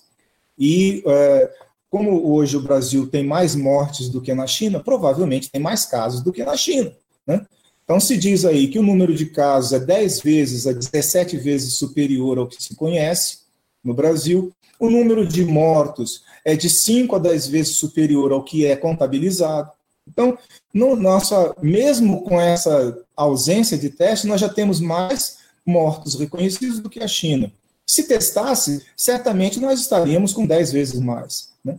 Então, acho que essa questão importante, que a Silvia tem toda a razão de levantar a questão do, falso positivo e falso negativo, mas é para retestar, ou seja, todo mundo que desse positivo no teste rápido teria que fazer o teste de coleta de nasofaringe ou de suave na garganta para poder saber se tem o RNA do vírus lá dentro. Esse teste é mais caro, leva dois a três dias para ficar pronto. Parece que o pessoal da Federal da Bahia conseguiu uma bancada que faz isso em três horas. Eu não tenho informação concreta, porque não tenho familiaridade com essas técnicas de laboratório. Mas dá para fazer? Dá. Né? Agora, uma coisa que a Rita falou que me deixou muito preocupado é que essa onda de que permite todo mundo ficar infectado porque o vírus vai enfraquecer não é verdade, não. Acho que os virologistas, se a Silvia Gatti estivesse aqui, ela provavelmente diria: o vírus que se reproduz largamente, ele reproduz mais as cepas mais virulentas, porque são elas que vão manter a onda epidêmica. Então, um vírus que pega muita gente, ele tem oportunidade de fazer mutações rápidas, e esse vírus do coronavírus, por ser um vírus de RNA, ele tem mutações até 30 vezes mais frequentes do que os vírus de DNA. Tanto se deixar ele pegar muita gente, você está dando sopa para o vírus. Ele vai ficar mais forte. Né? Quanto mais passagens ele tiver por pessoas infectadas e por populações suscetíveis, ele vai adquirir força e letalidade para poder matar mais gente. Então não tem. Esse é outro aspecto muito negativo dessa história do liberou geral. Blumenau, semana passada, abriu um shopping, deu confusão na porta do shopping. Sete dias depois, dobrou o número de casos na cidade de Blumenau. Querem que isso aconteça em Campinas? É o que vai acontecer aqui em Brasília daqui a uma semana.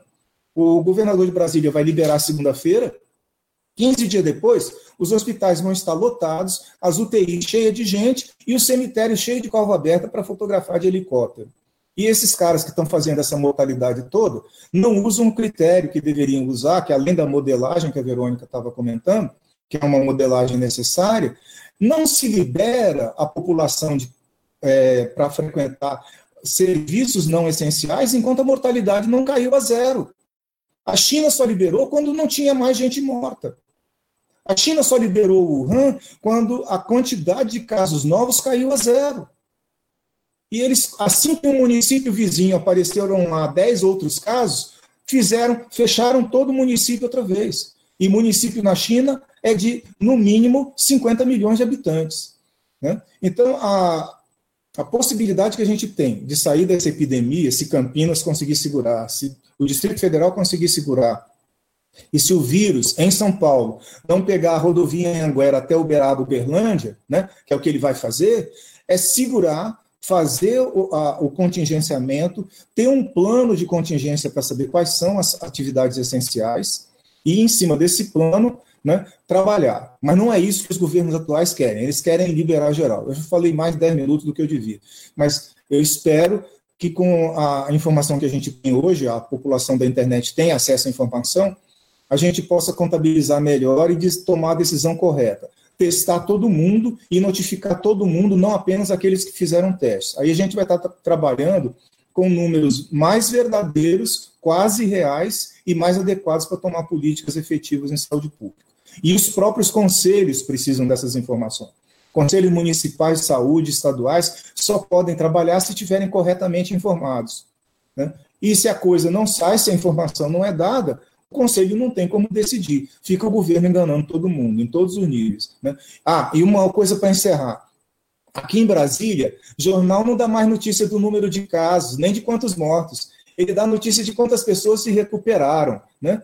É uma lembrança da, da imprensa aqui de Brasília, da época da ditadura militar, que a gente dizia que o Correio Brasiliense era o jornal mais independente do país. Independente de qualquer ditadura ou de governo de direita que esteja no país, ele dá apoio.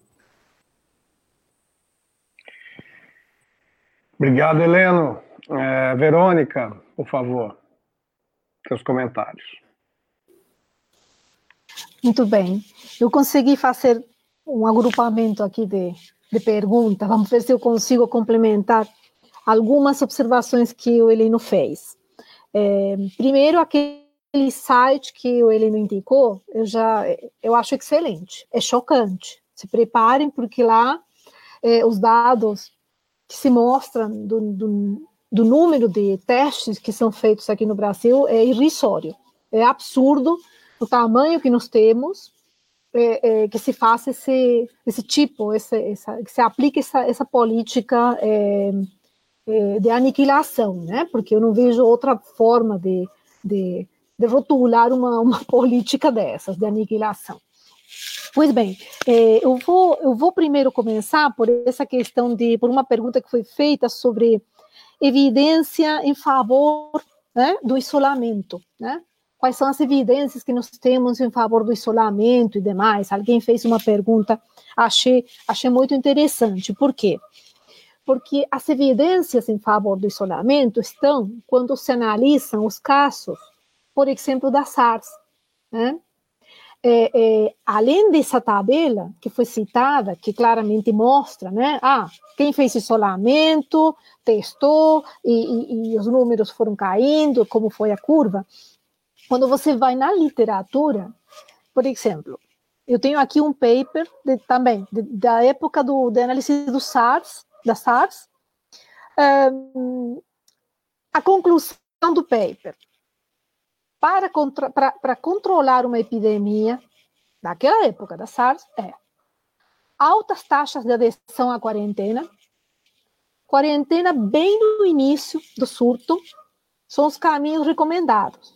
Estou falando de 2004, não é nada assim, né? Ah, foi, ninguém viu agora, não. É uma coisa que está lá na literatura. Outra conclusão do paper. Se a China não tivesse feito o que ela fez para controlar a SARS desse modo, controlando do jeito científico e demais, estou falando daquilo lá atrás. Com a dimensão desse país, teria saído do local se espalhado para todo lado. Então, eu me pergunto assim, e o Brasil? Né? Como nós entramos nessa história, com as dimensões do Brasil? Né? Então, fechar os olhos para um problema dessa magnitude, claro que não vai nos beneficiar e não vai beneficiar o mundo todo. Né? Então, porque a diversidade nossa chama uma obrigação, o tamanho nosso chama uma obrigação social. Né? Esse era um primeiro ponto que eu acho que fala em favor do isolamento. Lá já naquela época era a única forma de controlar. A curva como pode ser achatada? Alguém colocou, olha, como é que se faz esse processo de achatamento da curva? É combinando, combinando uma análise adequada com uma, um bom cálculo de, de regressão dessa tal de incidência, né? É, é, com isolamento e demais, você consegue estimar quantas pessoas você vai precisar hospitalizar, é, ter lá na UTI, precisaram de aparelhos muito caros para manter, para recuperar né, é, a capacidade respiratória. Né? Então, essa curva ela só pode ser achatada, de fato, equacionando aquela descida né, na, na, na taxa, de, no ritmo reprodutivo básico né, dessa epidemia. É a única forma que, que pode ser que, que, científica, digamos assim, que pode ser colocada para, para resolver esse problema. Um, uma segunda questão que foi colocada, uma terceira questão que foi colocada foi é, é a subnotificação e a sua relação com, a, com o componente racial, né? Com componente racial, pobreza, incluiria eu, né? Pobreza e comunidades mais carentes. Eu não tenho dúvida de que, de que a subnotificação ela está é, majoritariamente nessas populações, né? Por quê? Porque a gente sabe como funciona. É, é, é, a Nayara, inclusive, ela tocou a questão dos leitos privados, né, do público, da relação dois a um. Eu acho que ela fez muito, muito bem colocando essa questão, porque isso já é um indicador de quem vai ser o mais cuidado nessa nossa sociedade, né? Então, se, se, a, se a subnotificação está ali afetando o Brasil inteiro, muito mais irá afetar aquelas classes sociais mais eh, desfavorecidas, um dos mais favorecidos. Né? Não tem como, não tem como, porque já o sistema, nosso sistema de saúde é feito, eh, salvo o SUS, que ainda existe, espero que melhore, mas o sistema nosso foi caminhando para a privatização, para tudo, né? Tudo por conta própria. Então, em relação a isso, eu queria colocar esse ponto. E depois sair ou não sair da quarentena ou do isolamento, como vocês queiram colocar, face aos dados de Campinas. Eu me pergunto, alguém já pensou, além do que a, a, a Nayara colocou, em bloquear as estradas para São Paulo? Porque é isso que a gente vai ter que fazer, né? Se a gente abrir, a gente vai ter que fechar as estradas, porque São Paulo está a 80 quilômetros, né?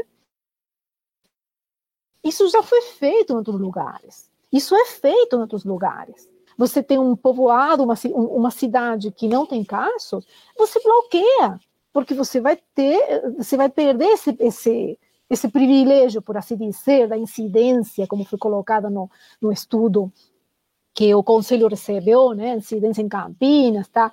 Nós estamos melhor que São Paulo, mas não é uma coisa para a gente dizer, ah, tudo bem, nós somos imunes.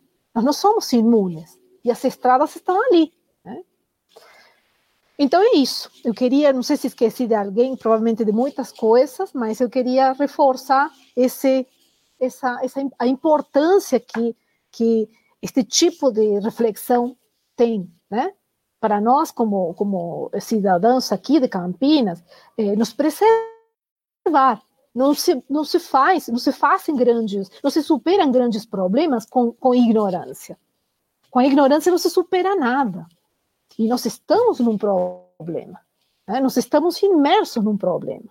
Estamos adiando, a curva está sendo achatada, mas se a ignorância ela, ela se colocar por cima de qual, da ciência ou por cima do, do, do, da observação natural das coisas, como a gente pode ver os outros países, nós vamos, eh, nós vamos nos dar muito mal. É simples assim. Obrigada.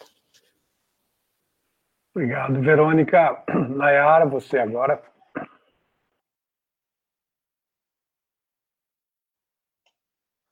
É, eu vou comentar algumas questões que, que as pessoas colocaram aqui, é, pegando alguns, alguns fatos que eu consigo é, fazer algum, alguma contribuição, né?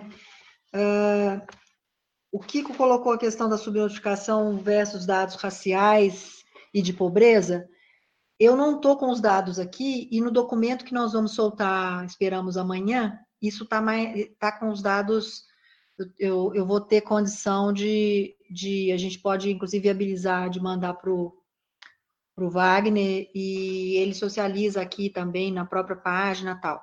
Mas se você pegar, Kiko, eu não vou, porque eu não vou conseguir colocar as informações estrito senso, mas a comparação do número de casos entre o Morumbi e o Jardim Ângela e o número de mortes no Morumbi e o Jardim Ângela, você vai saber a diferença que é você ter, poder ter tratamento mínimo, que seja ter uma casa, poder tomar um remédio, poder dormir, né? Porque o que, que hoje tem de tratamento dos casos leves? É basicamente, não tem muita coisa, né?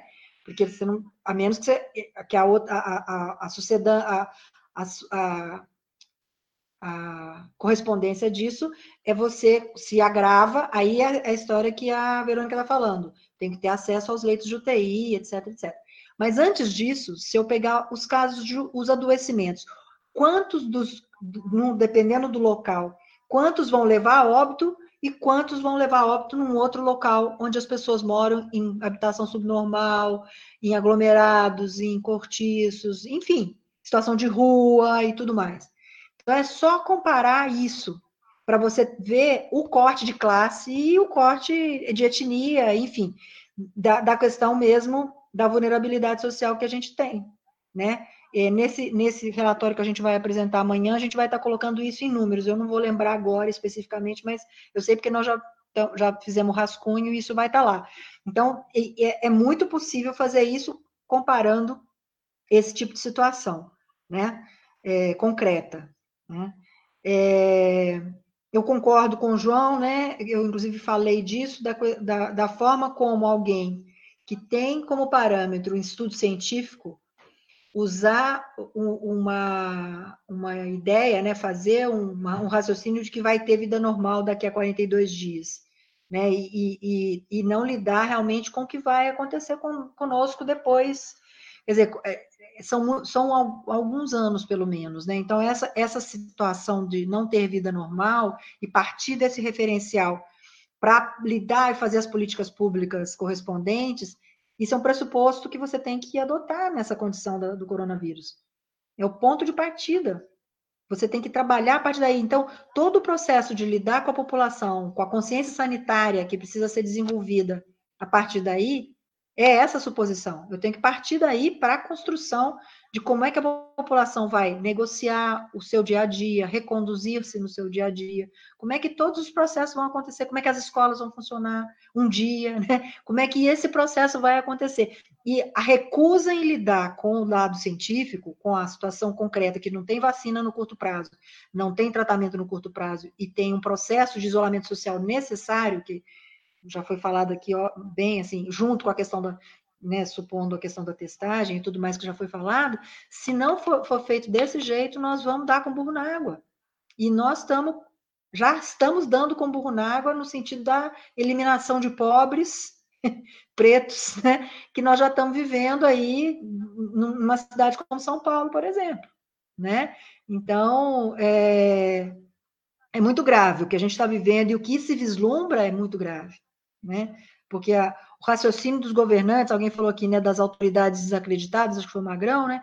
É, é, só reitera essa lógica, né? Nós estamos, é claro que tem exceções, mas o, o que hoje está no, no, no poder, como diz o outro, né? É, são as pessoas que estão comandadas pelo capital. Então, é, a lógica que está preponderando é do, do, da eliminação, né, do, do genocídio. Nós estamos vivendo isso em doses cavalares e didáticas. Infelizmente, é isso que a gente está vivendo hoje. Com esse dado hoje de que a gente chegou e superou a China, né? E não temos os, a como lidar com a, a, com a pandemia, como a China se organizou para lidar, é completo, é muito assustador. Eu, particularmente, assim, eu tenho ficado muito preocupada. Quando alguém pergunta, e aí, como vai? Eu falei, você quer que eu responda mesmo? Então, assim, eu fico bem, bem, bem, muito preocupada com que nós, com que se vislumbra, né? É, uma questão que, que foi colocada aqui pelo Sebastian, é, o recorte é, em Campinas, que ele coloca a questão do plano da Fiesp, né? O que a gente sabe é que o governo municipal daqui, ele se sentou com o correspondente aqui na parte do comércio, com a SIC, para poder traçar o seu plano. Né? Então, é, em vez de, de, de conduzir, como vinha conduzindo, defendendo, fazendo medidas no sentido do isolamento social, ele se curvou à lógica é, da pressão que está que tá acontecendo. Inclusive, é uma questão que se coloca assim: o, o quanto essa, essa negativa que o governo estadual fez é útil para essa para essa escolha que o governo municipal daqui fez, entendeu? Porque ele vai posar de vítima, ele fez tudo que ele queria, tudo que ele podia, fazendo uma embaquiavélica, né? Eu não, não posso, eu falo aquelas coisas assim, você não pode comprovar isso que eu estou falando, mas que dá, dá para inferir, é lógico, né? Assim, ele faz um processo que, que tinha tudo para ser desaprovado e faz uma sinalização com a turma com quem ele se Mayara, já estava sendo, já estava sendo é, não aprovado, né, e combatido pelo Ministério Público em outras cidades, né? Então, assim, é, é uma coisa que você fica pensando, assim, são escolhas mesmo, que grupos de interesse com os quais eu me, me, me associo para defender determinada política, e é disso que se trata, né? Infelizmente, nós estamos vendo isso acontecer no nosso, nas nossas barbas. Eu mesmo não tenho, mas enfim, a gente acaba inventando alguma, né? E, e, a Diama, eu vou pegar aqui a fala dela, a Diama ela é conselheira municipal de saúde também, como eu, né? Então, ela está acompanhando de dentro também essa situação que a gente tem vivido muito difícil é, da, da maneira como, a, como o conselho, o controle social, não só o conselho, mas o controle social de uma forma geral tem sido tratada tem sido tratado pela gestão municipal de Campinas é, no sentido de, de desrespeitar mesmo, de inclusive che de chegar a falar para a gente que era para a gente, nesse momento, não, fiquem quietos aí, a gente não precisa de vocês agora, agora deixa com a gente. Né? O que nós temos feito, além dos, dos, dos, dos relatórios e de toda, toda a pressão, o nosso trabalho tem sido fundamentalmente é, buscar é, pressionar a gestão para ela se abrir, para ela se tornar um pouco mais transparente. Nós temos nos colocado na posição de mediadores quando os usuários, os trabalhadores não conseguem ser ouvidos, né? E, e especificamente em relação à questão dos dados, nós temos feito muita, muita pressão e temos tentado construir, temos feito vários, já estamos no quarto, no quarto boletim que a gente está fazendo, a, a secretaria, por exemplo, não fornece no hot site o número de afastados de trabalhadores, e nós temos feito um levantamento paralelo de afastamento de trabalhadores, porque a secretaria não fornece essa informação. Então, nós estamos fazendo das tripas coração, e nós, e nós para ser bem justo, nós não temos recursos é, de infraestrutura para fazer isso. Nós estamos fazendo isso com as nossas, com os nossos cotoquinhos, entendeu? Porque também a secretaria não provê o que ela deveria constitucionalmente fazer do ponto de vista de estrutura, etc. Mas é, mas é nosso papel fazer isso, então bora lá. Então, é, é agora, esse é, é, um caminho também que faz parte da lógica política de não de achar que a população não merece respeito, de achar que, que o direito, que o que é direito à saúde, na verdade, é um favor, né? É a lógica um pouco que prevalece mesmo na, no poder público, infelizmente, aí, que de tantas ditaduras que a gente vive, esse breve momento de democracia que a gente teve até 2016, né? É, agora nós estamos vivendo um fechamento, etc. E aí os governantes estão agindo de braçada, né? E nós ficamos lá fazendo o nosso papel, que é de pressionar para que isso não aconteça. Então, um pouco isso. Obrigada. Obrigado, Nayara. Eu queria uh, ainda dar mais uma oportunidade de fala a vocês, né? Mas queria exatamente tocar nesses últimos nessas últimas palavras que a Nayara é, falou né, para nós, e em alguns comentários aqui, o comentário da Emília Rutkovski, nossa colega aqui também da Unicamp, uh, o João Larizati, né, é, no sentido de, a, às vezes, né, eu acho que talvez esse debate aqui, que é o nosso sétimo já, né, é, seja o debate em que a sensação de que nós estamos entregues à nossa própria sorte, né, está é, tá mais forte, né? porque acho que nós estamos realmente num momento muito é, tenso de, desse processo todo. Né? É um momento em que as forças que é, menosprezam né, as vidas, eu nem vou dizer menosprezam os números, eles menosprezam as vidas das pessoas, né, elas estão mais articuladas e estão conseguindo fazer pressão sobre essas autoridades que a gente sabe que têm né, os, os, seus compromissos né, é, com o capital, enfim, com, com a, a, as elites econômicas né, do país ou mesmo da cidade. É, e, e, nós temos tentado, né, é, na medida dos nossas, das nossas possibilidades também, não só enquanto a do Unicamp, mas também enquanto docentes, pesquisadores, enfim, trabalhar para buscar informar melhor as pessoas, né? É, e acho que esses, né, no contexto dessa pandemia, é um pouco do que nós temos tentado fazer. Né? É, a, a, nós temos é, nós temos também representação no Conselho Municipal de Saúde, né, em alguns conselhos da cidade aqui, né, no Conselho é, de Meio Ambiente aqui da cidade, Emília nos lembra isso, Emília é representante pela Unicamp, o Jefferson Picanso, que está nos assistindo também, é, nos representa enquanto a do Unicamp, né?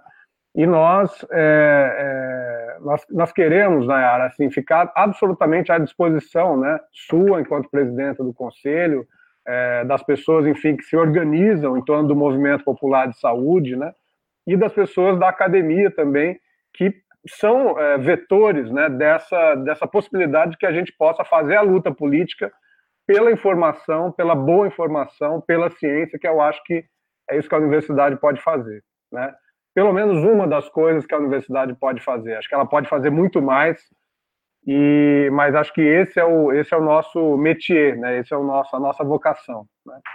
Então eu queria é, e saber que a gente está vivendo realmente um momento político extremamente grave, né? em que forças muito obscurantistas, né? acho que talvez é difícil a gente encontrar um paralelo na, da própria história do Brasil, que é tão trágica, né? mas é difícil a gente encontrar um paralelo desse momento que nós estamos vivendo aqui, né? do, do, do nível de captura é, do poder político que nós, nós estamos é, vivendo, especialmente no âmbito do governo federal, mas não só. Né? Então eu queria assim é, passar a bola para vocês de novo, pedir que vocês façam as considerações finais né, dessa, desse nosso debate, já agradecendo a essa, essa experiência. Né? É, hoje foi um dos dias que a gente teve é, um, um, manteve aí um, uma quantidade grande de pessoas é, acompanhando o nosso debate. E então eu queria fazer isso, queria passar a bola para vocês para que vocês possam fazer as considerações finais desse debate, é, desse sétimo debate que nós estamos fazendo aqui por esse canal. Vamos começar com a Nayara e fechamos com, com o Heleno. Inverter agora.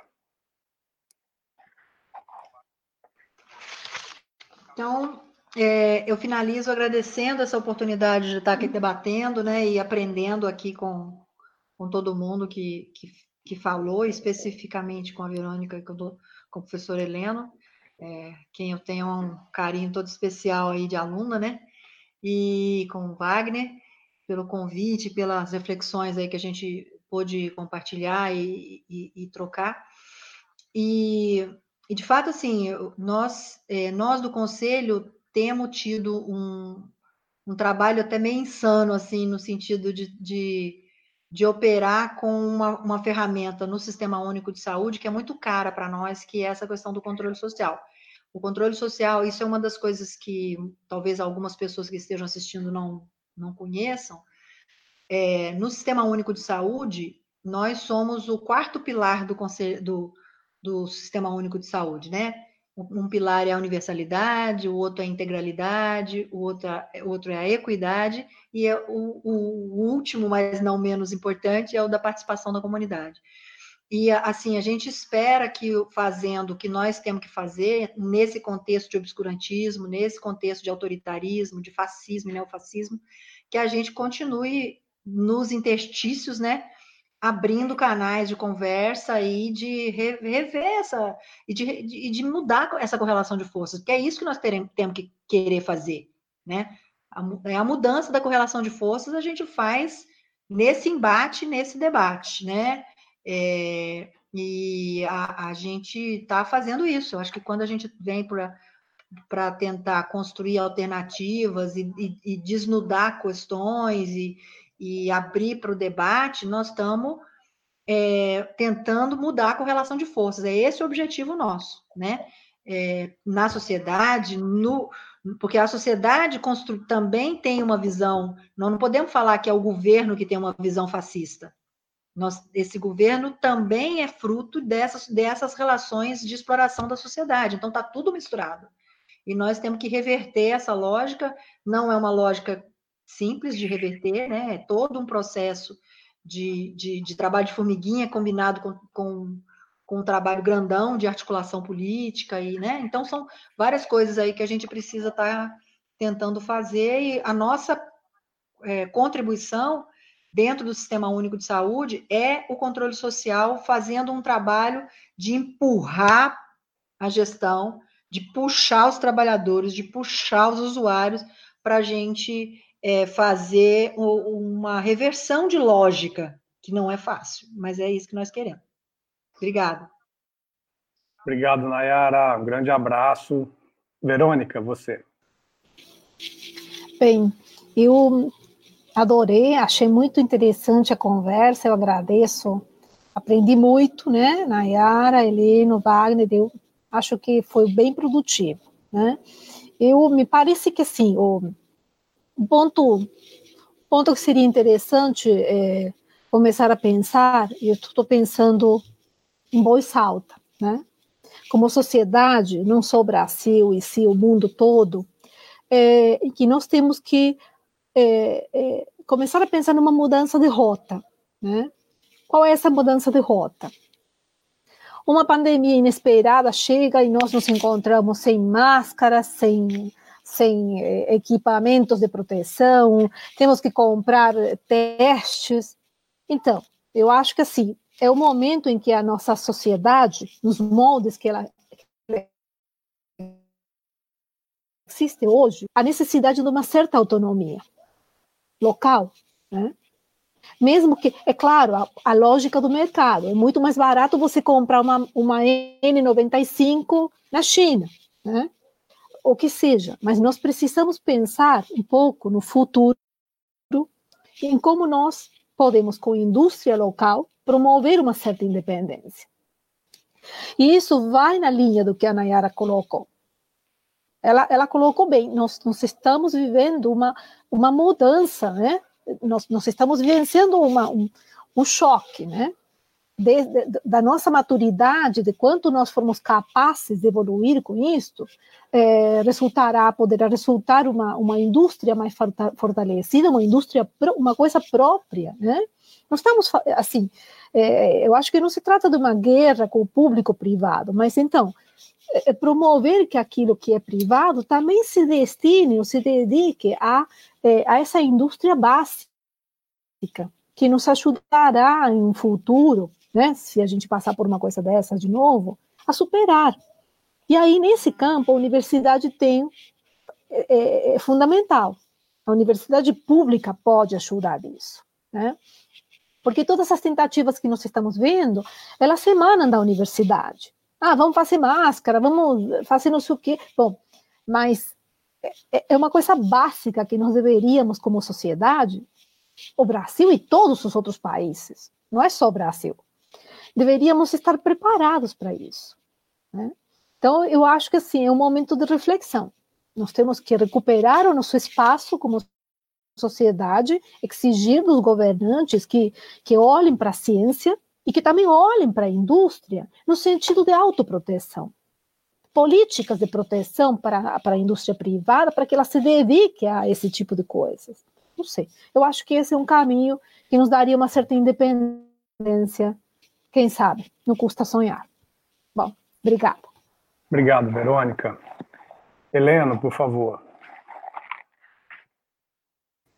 Bom, é, para não alongar muito, não cansar demasiado nossos espectadores, eu queria agradecer na pessoa do Wagner Romão, a Dunicamp, uma associação de docentes, que é uma seção sindical que tem é, décadas de luta em favor da formação científica, cultural, acadêmica e da conscientização política brasileira.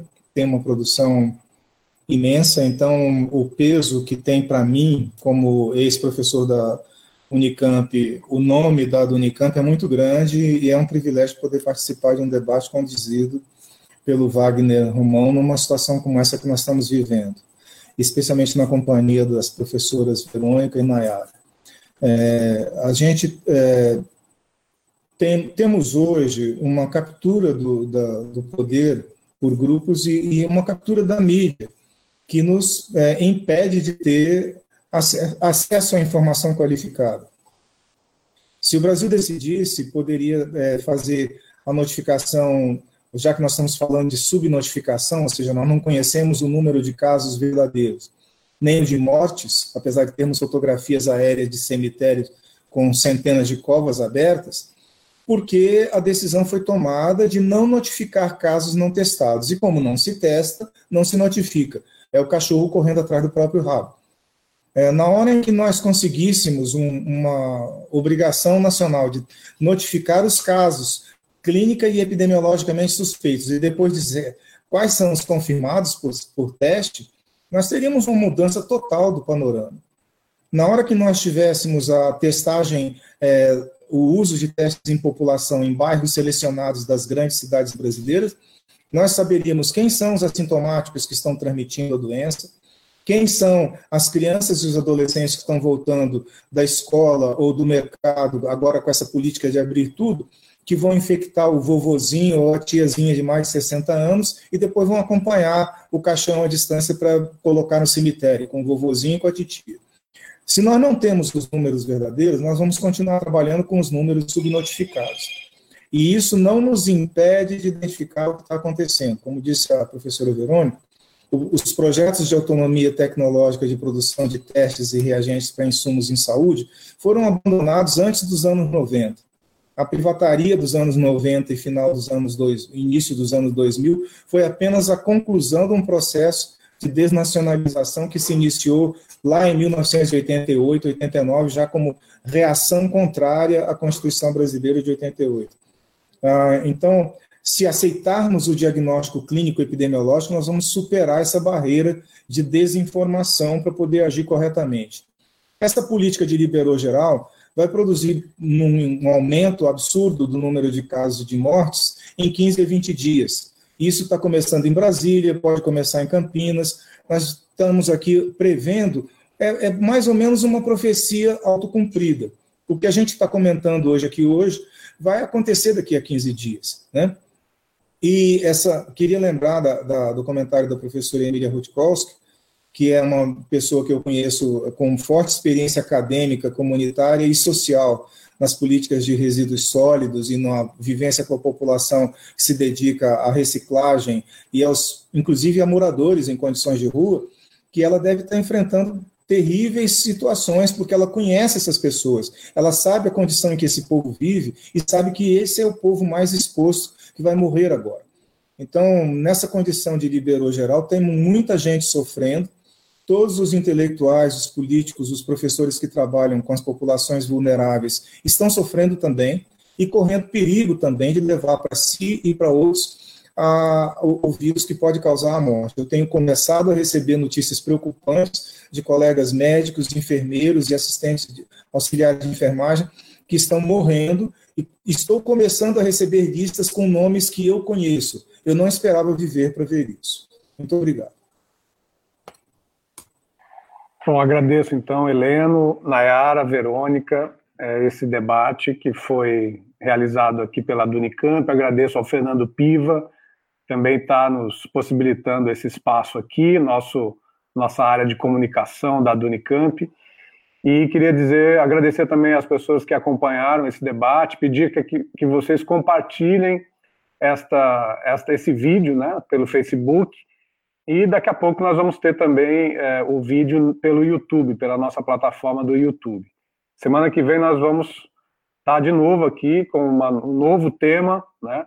É, esperamos que com notícias melhores, né? É, se é possível que a gente tenha essa expectativa nesse momento, mas nós temos que trabalhar e fazer com que a gente possa é, diminuir né, o impacto é, que esse vírus está causando na nossa população.